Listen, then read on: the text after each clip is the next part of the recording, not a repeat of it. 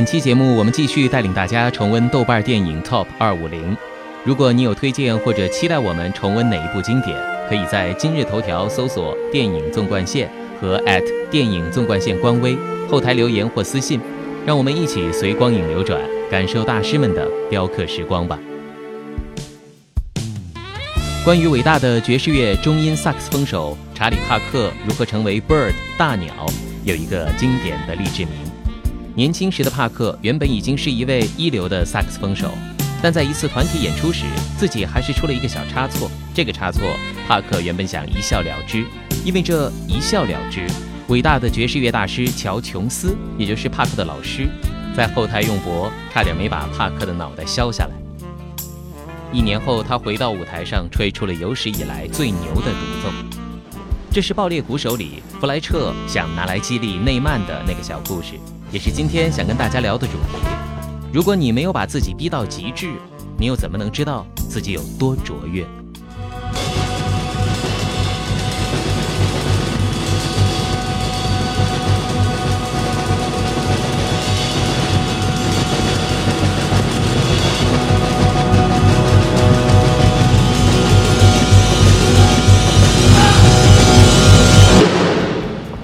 爆裂鼓手是达米恩·查泽雷煲给观众的一锅鸡汤，可这锅汤暴力、飙血、变态，甚至非人道。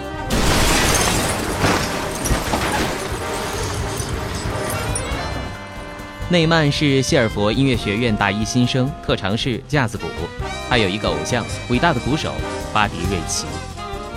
他知道谢尔佛有最顶尖的爵士乐团跟导师。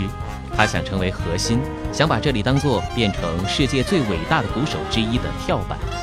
他够努力，天赋也够，就像年轻时的查理·帕克，日后有望成为伟大之一。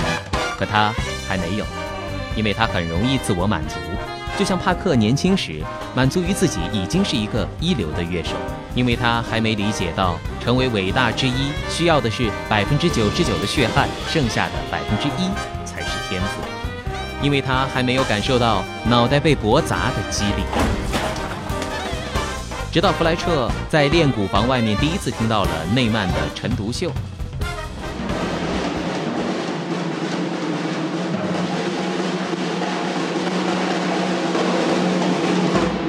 I'm sorry. I'm sorry. No, stay.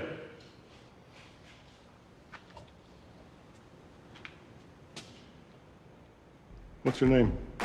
在弗莱彻走进门之前，内曼挥动鼓棒的状态是最接近片尾涅槃重生的状态，而弗莱彻恰好看到了一颗因为鼓动而专注的灵魂，从而激发了他对内曼的激励与探索。这里有一个很重要的细节，便是弗莱彻脱掉了他的外套。脱外套的举动在弗莱彻身上不多见，每一次脱掉外套，代表的则是他极其慎重地看待一件事儿。可当内曼沉浸在双倍摇摆时，弗莱彻转身夺门而出，他看到了一颗有望成为巴迪瑞奇的灵魂，但同时他也看到了一件极度讨厌的事儿——自我满足。所以他把内曼招进了音乐室乐队，用看似百思不得其解的方式激励折磨着这个有天赋的男孩。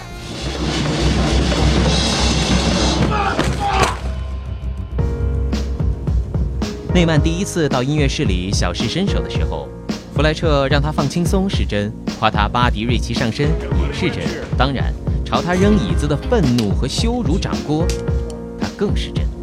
但弗莱彻说内曼拍子不对，却不全是真的，因为弗莱彻那一刻从内曼的脸上看到他得意，得意自己被另眼相待，得意自己被夸是巴迪瑞奇上身，却没意识到得意是阻碍伟大的单元。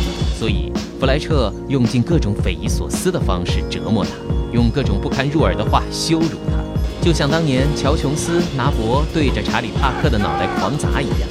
这里面包含了多少玉不琢不成器的恨铁不成钢啊！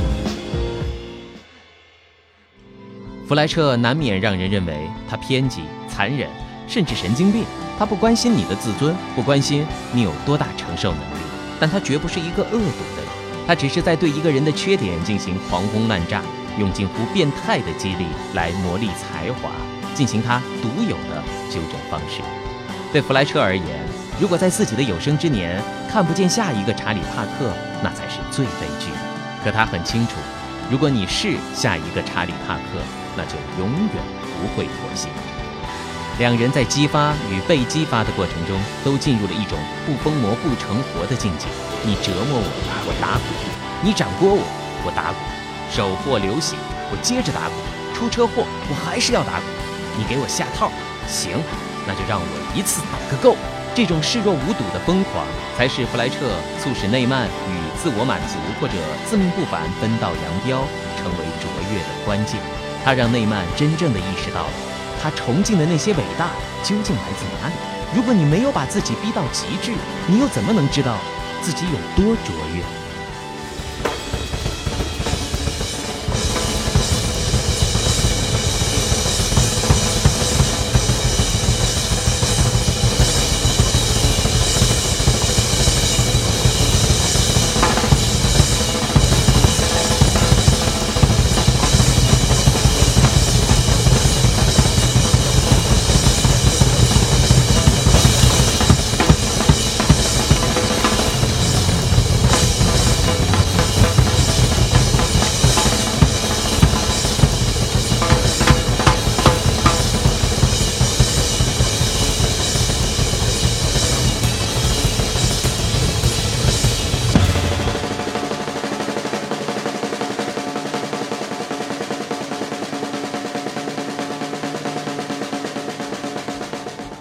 有人质疑爆裂鼓手这种近乎变态的励志算励志吗？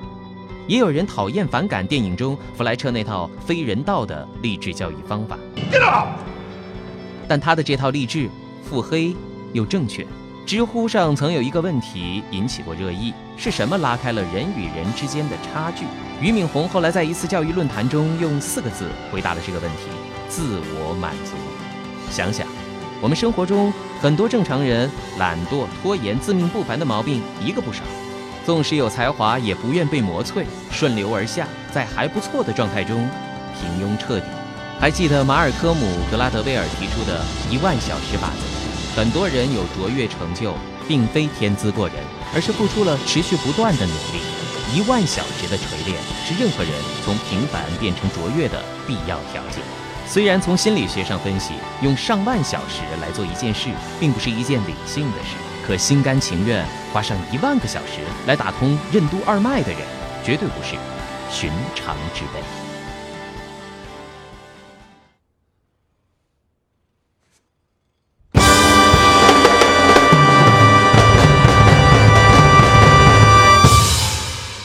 关注我们这儿综合线的头条号，私信回复进群。